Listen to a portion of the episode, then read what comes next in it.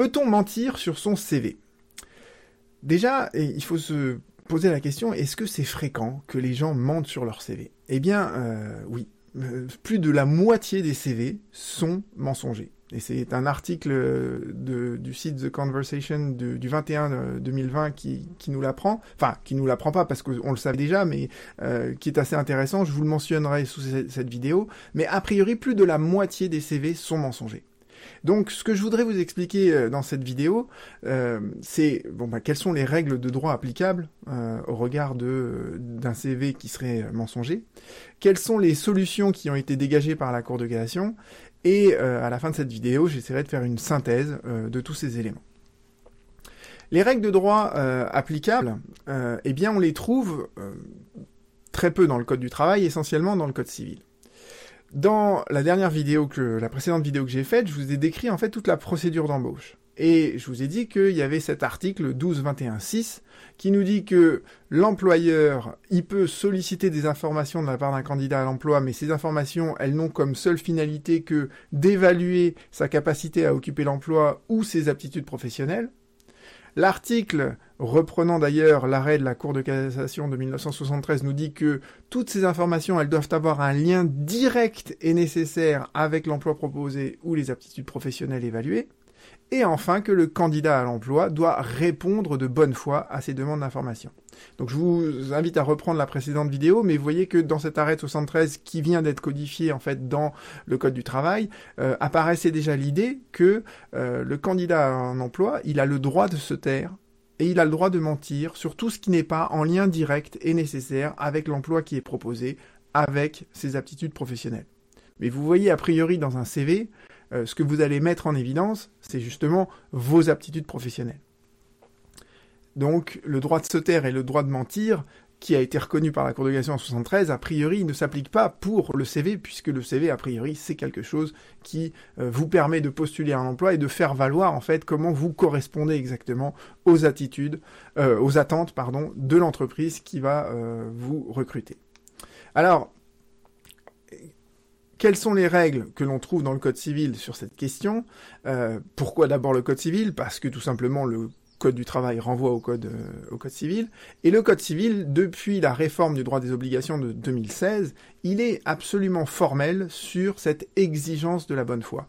On lit d'abord à l'article 1104 que les contrats doivent être négociés de bonne foi.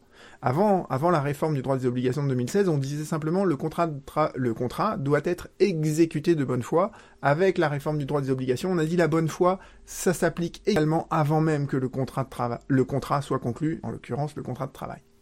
Et euh, l'article 1112 du Code civil il est encore plus formel, d'accord On vous dit le déroulement des négociations précontractuelles doit impérativement satisfaire aux exigences de bonne foi. Donc vous voyez qu'a priori un CV qui est mensonger, c'est problématique au regard des deux articles que je viens de vous donner. Mais euh, c'est encore plus problématique au regard de l'article 1112.1 du Code civil.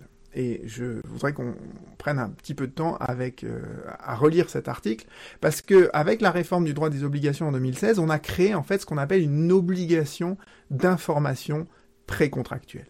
ce que nous dit en fait dans son premier alinéa l'article, c'est que si une des parties, en l'occurrence c'est le candidat à emploi, connaît une information, dispose d'une information qui est déterminante pour le consentement de l'autre, de l'entreprise, eh bien il doit l'en informer dès lors que, légitimement, l'entreprise ignore cette information ou fait confiance au candidat à l'emploi.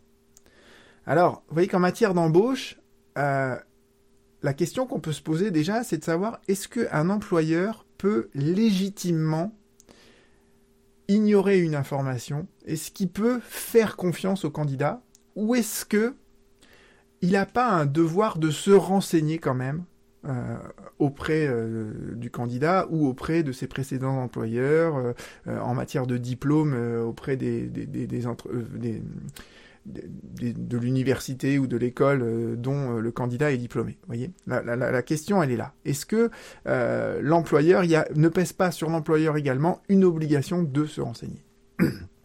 L'article nous dit ensuite qu'est-ce qui est déterminant? Et ce qui est déterminant, c'est ce qui a un lien direct et nécessaire avec la qualité des parties. Donc vous voyez que le Code civil, dans cet article 11, 1112-1, euh, il reprend ce critère du lien direct et nécessaire qu'on voit apparaître dans l'arrêt de la Cour de cassation de 1973 et qui a été repris à l'article 12-21-6 du Code du travail. Donc c'est amusant de voir qu'on a exactement le même critère juridique du lien direct et nécessaire.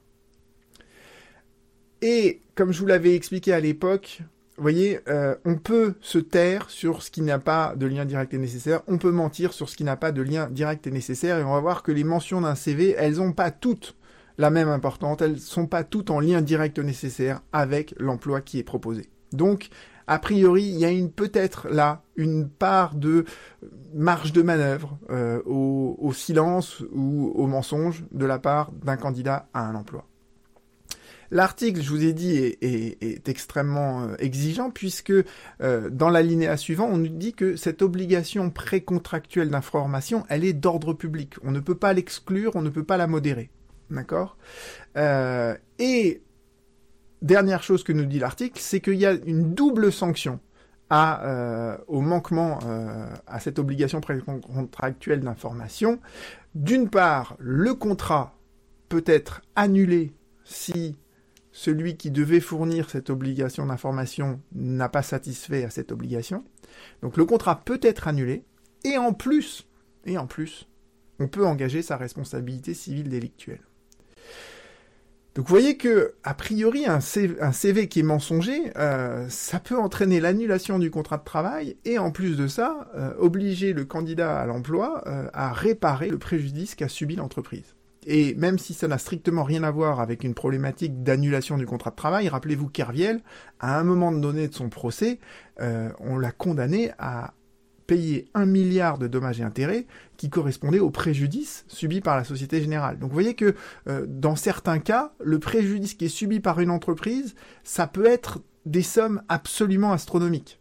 Euh, quand une entreprise, par exemple, tombe en liquidation judiciaire, ça peut coûter très cher. Donc vous voyez que quand on lit le Code civil, dans certains cas, il est possible que le contrat de travail soit annulé. Il est possible également que celui qui a envoyé un CV mensonger soit condamné à des dommages et intérêts qui peuvent être des sommes conséquentes.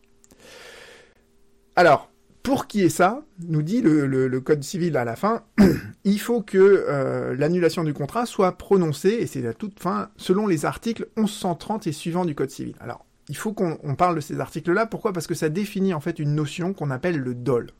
Le dol, c'est, selon l'article 137 du Code civil, c'est deux choses. C'est le fait en fait de mentir. Donc c'est le fait pour un co-contractant d'obtenir le consentement de l'entreprise, donc le candidat obtient le consentement de l'entreprise en utilisant de manœuvres et de mensonges. A priori, un CV mensonger, c'est effectivement un acte positif, d'accord? Euh, Donc on est à peu près dans ce cas de figure des manœuvres et des mensonges. Mais il y a aussi un autre dol, qui est ce qu'on appelle la réticence dolosive, c'est quand en fait on cache quelque chose, on ne mentionne pas sur un CV quelque chose qui devrait être porté à l'attention de l'employeur, par exemple une condamnation pénale précédente. Vous voyez, on va, voir, il y a des exemples de la Cour de cassation sur ce domaine-là. Donc, vous voyez, ça c'est le dol. Et on nous dit que euh, bah, ce dol, euh, et c'est l'article 1130 qui nous le dit, le dol, comme euh, les autres vices du consentement, l'erreur et la violence, le dol, il est caractérisé en fait quand le mensonge, il est tellement important que c'est ça qui a conduit en fait l'entreprise à vous embaucher. Et ce caractère déterminant du dol, nous dit le code civil, en fait, il s'apprécie au cas par cas. Il n'y a pas de, il faut un mensonge qui est grave, vous voyez, mais ce mensonge, on peut pas le définir plus que ça. En fait, c'est au juge de l'apprécier au cas par cas, donc il n'y a pas de certitude euh, dans euh, la gravité en fait de euh, ce qui constitue un mensonge. Et le code civil ajoute, si on est en présence de ce type de mensonge suffisamment grave, alors on va pouvoir annuler le contrat, et là en l'occurrence le contrat de travail, c'est ce que confirme d'ailleurs l'article 1112-1 euh, qu'on a vu précédemment. Alors, je vous ai expliqué donc l'obligation précontractuelle d'information, je vous ai expliqué ce que constitue un dol au regard du Code civil, maintenant regardons en fait les conséquences de la nullité. D'accord Parce que les conséquences de la nullité, elles sont extrêmement dures et en, matière de contrat de travail, ça peut aboutir à des situations qui sont très problématiques. Et le régime de la en fait, il est défini à l'article 1178 du Code civil, dont je vous reprends les principes. D'abord, on nous dit, si le contrat euh, ne remplit pas les conditions, ses conditions de validité, donc s'il y a un dol qui empêche qu'il y ait un échange des consentements, alors le contrat est nul, soit c'est le juge qui le décide, soit les parties se mettent d'accord pour euh, reconnaître que le contrat était nul.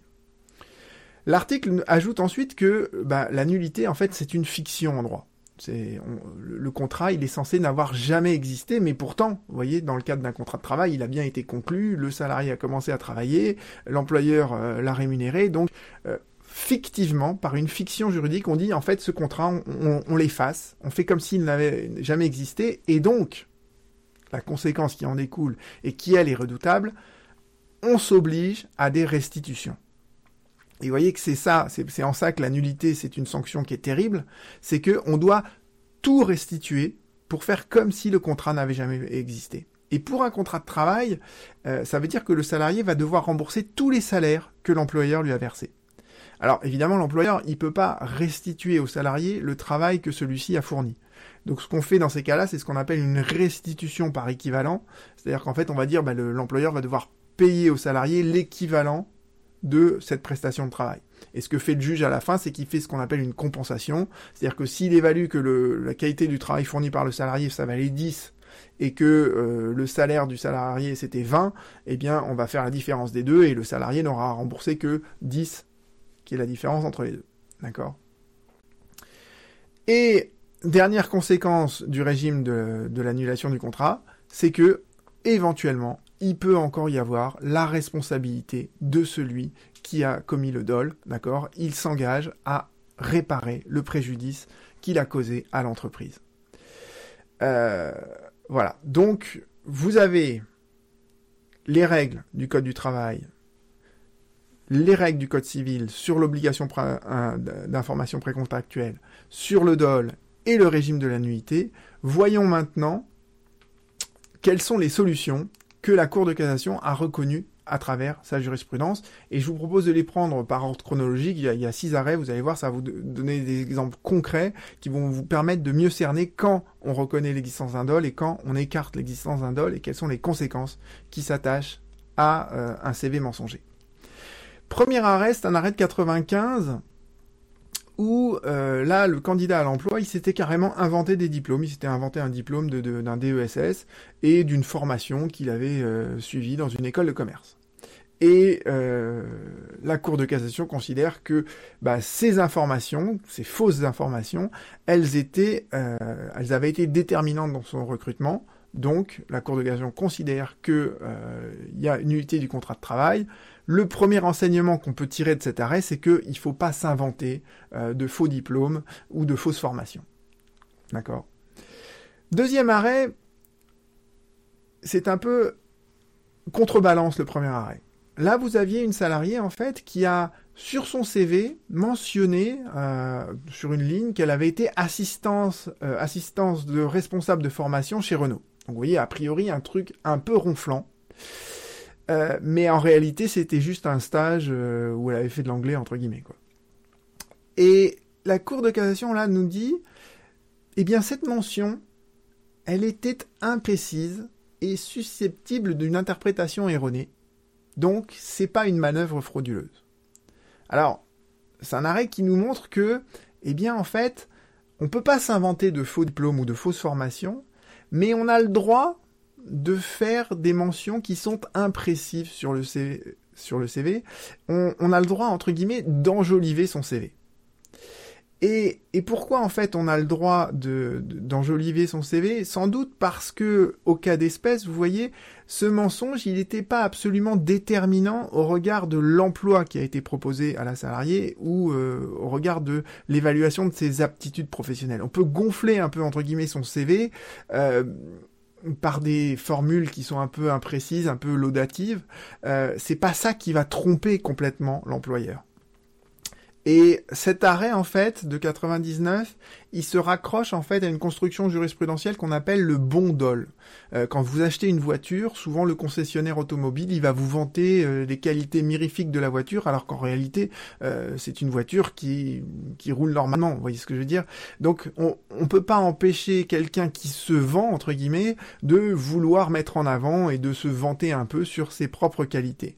D'accord? Et, tant qu'on est dans cette limite-là, la Cour de cassation nous dit, euh, bah, cette imprécision, cette interprétation qui est peut-être erronée, euh, tant que c'est pas déterminant et que ça ne permet pas de, de, de, de montrer que le salarié était en réalité totalement incapable d'occuper l'emploi proposé, eh bien ces imprécisions-là, c'est pas du dol.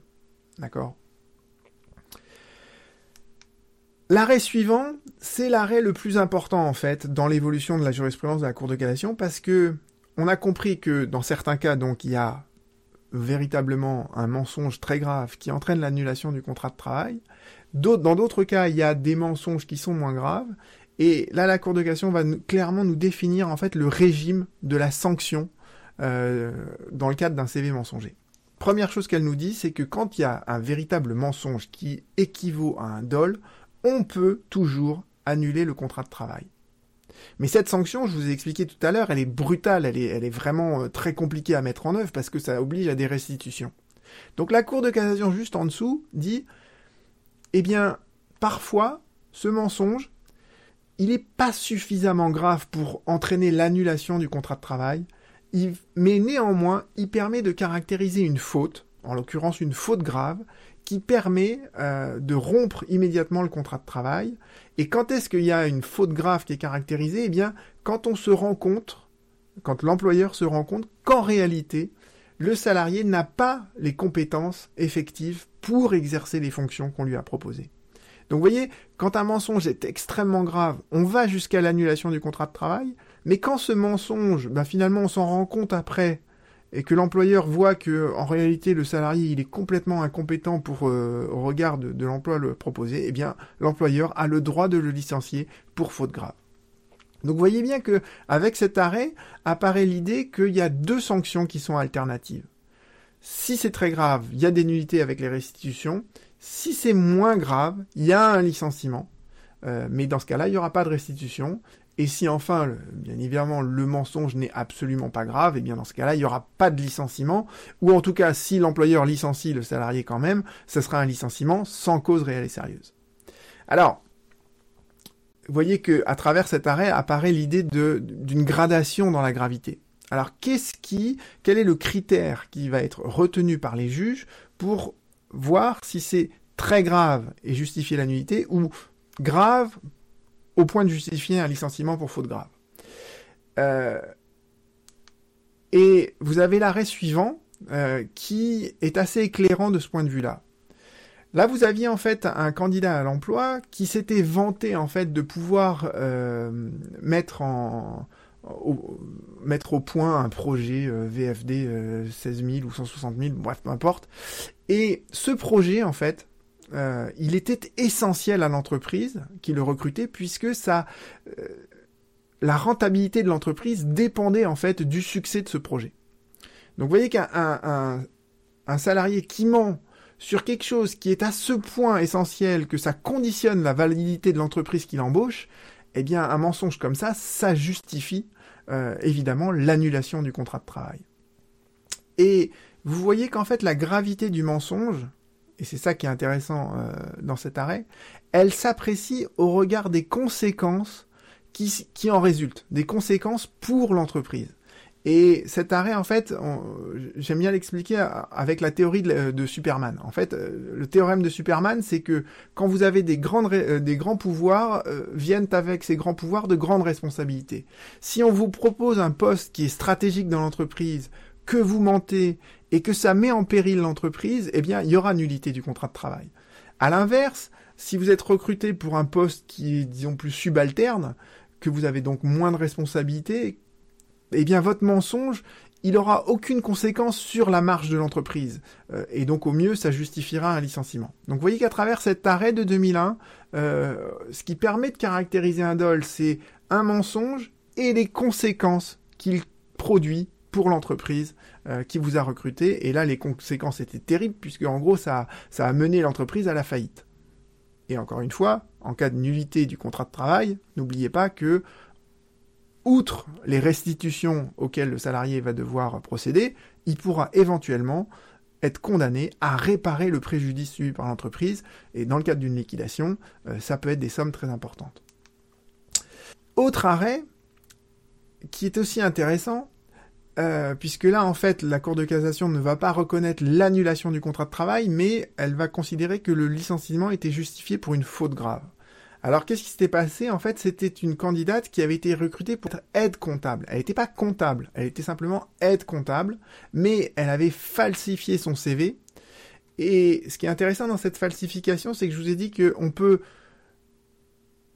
s'inventer des diplômes, euh, s'inventer des formations auxquelles on n'a pas euh, qu'on n'a jamais faites. Donc ça, ce sont des actes positifs de mensonges, hein, c'est ce qu'on appelle des manœuvres dolosives, mais il y a aussi un autre type de mensonge qui est le fait de se taire, c'est la dissimulation, d'accord? Et là, en l'occurrence, c'était un cas de dissimulation, euh, puisque la salariée avait oublié, enfin, en tout cas, elle avait sciemment pas mentionné qu'elle avait été préalablement condamnée pour avoir commis des détournements de fonds, ce qui est un peu gênant quand on travaille dans une étude, euh, enfin, dans un cabinet comptable. D'accord? Même si on n'a qu'un travail d'aide comptable. Euh, donc voyez bien que à travers cet arrêt apparaît aussi l'idée que bah, le, CV, peut être mensonger par ce qu'il ne mentionne pas. D'accord?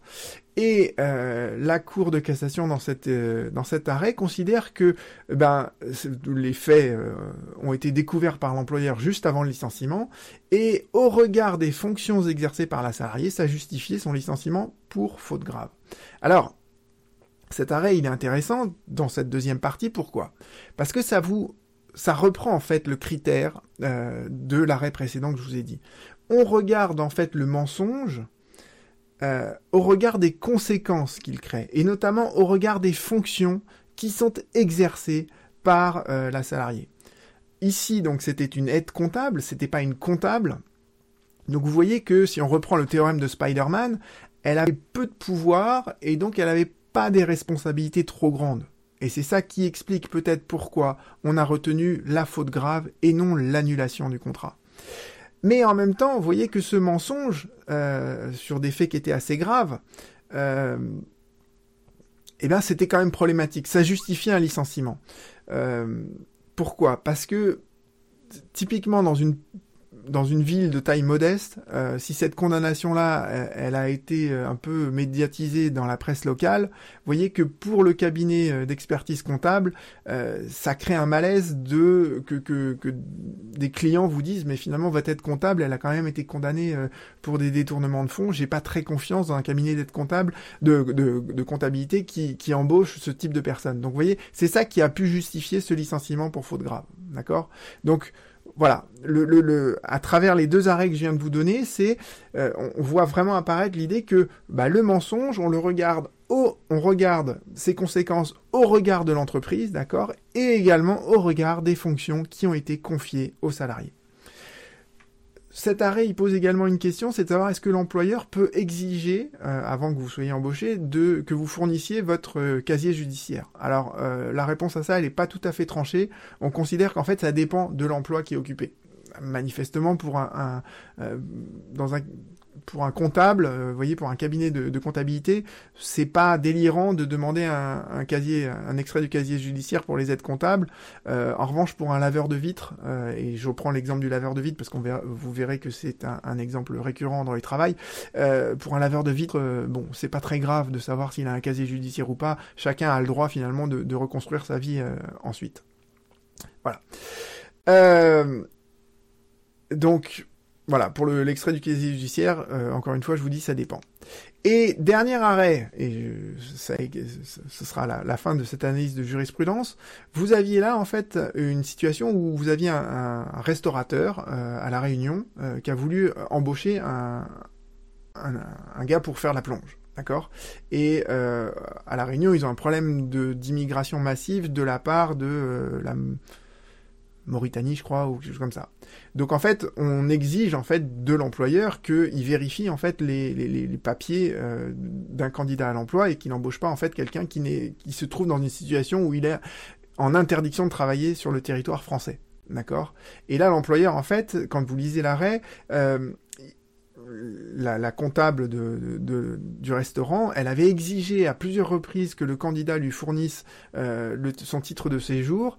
Euh, le candidat à l'emploi, il avait juste donné, euh, je crois, un extrait de carte vitale ou je sais pas quoi, et il avait refusé en fait à, à plusieurs reprises de de fournir son titre de séjour et à la fin, en fait, l'employeur découvre que ben, il n'avait pas du tout, de titre de séjour lui permettant de travailler en France.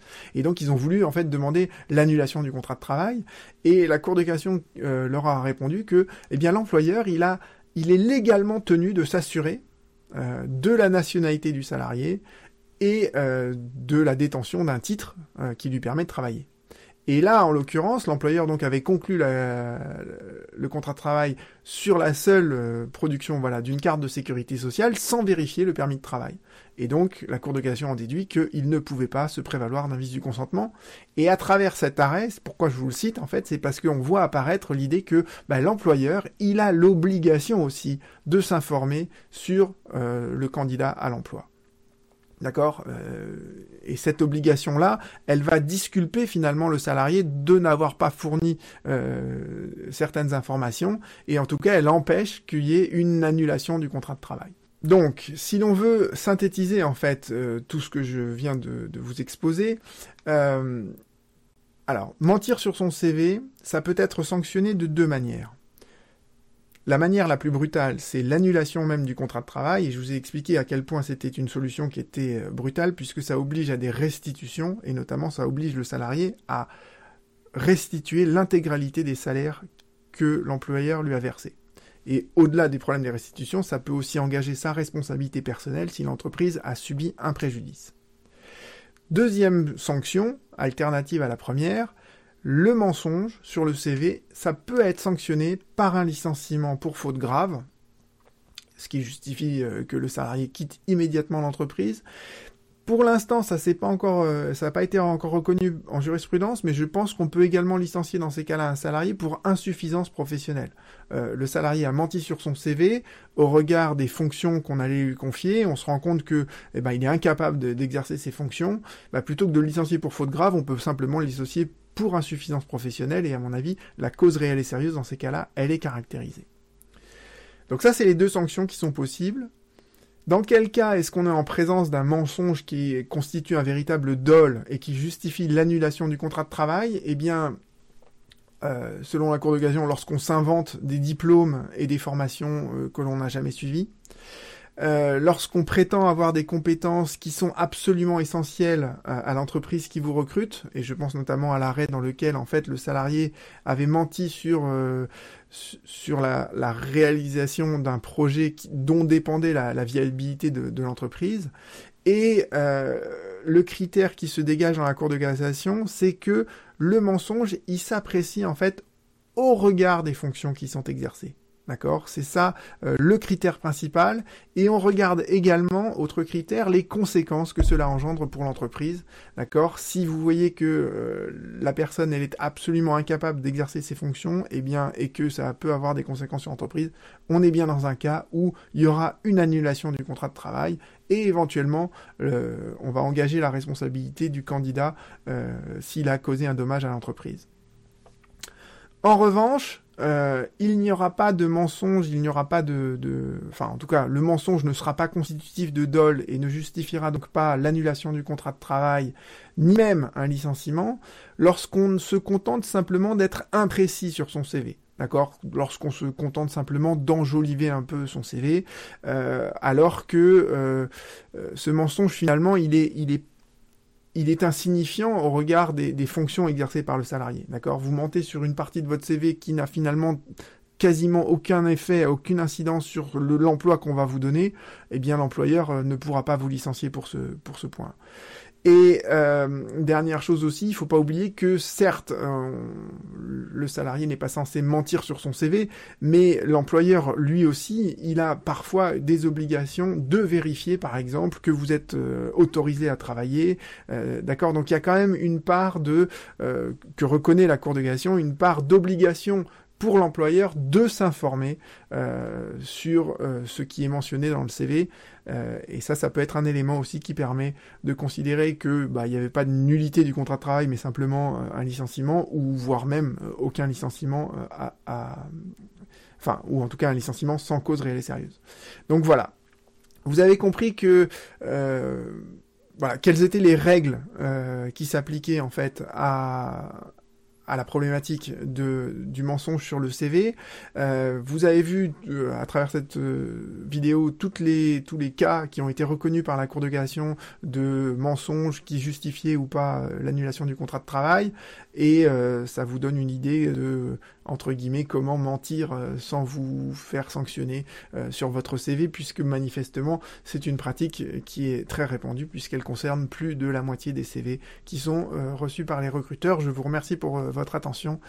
On se retrouve très bientôt. Au revoir.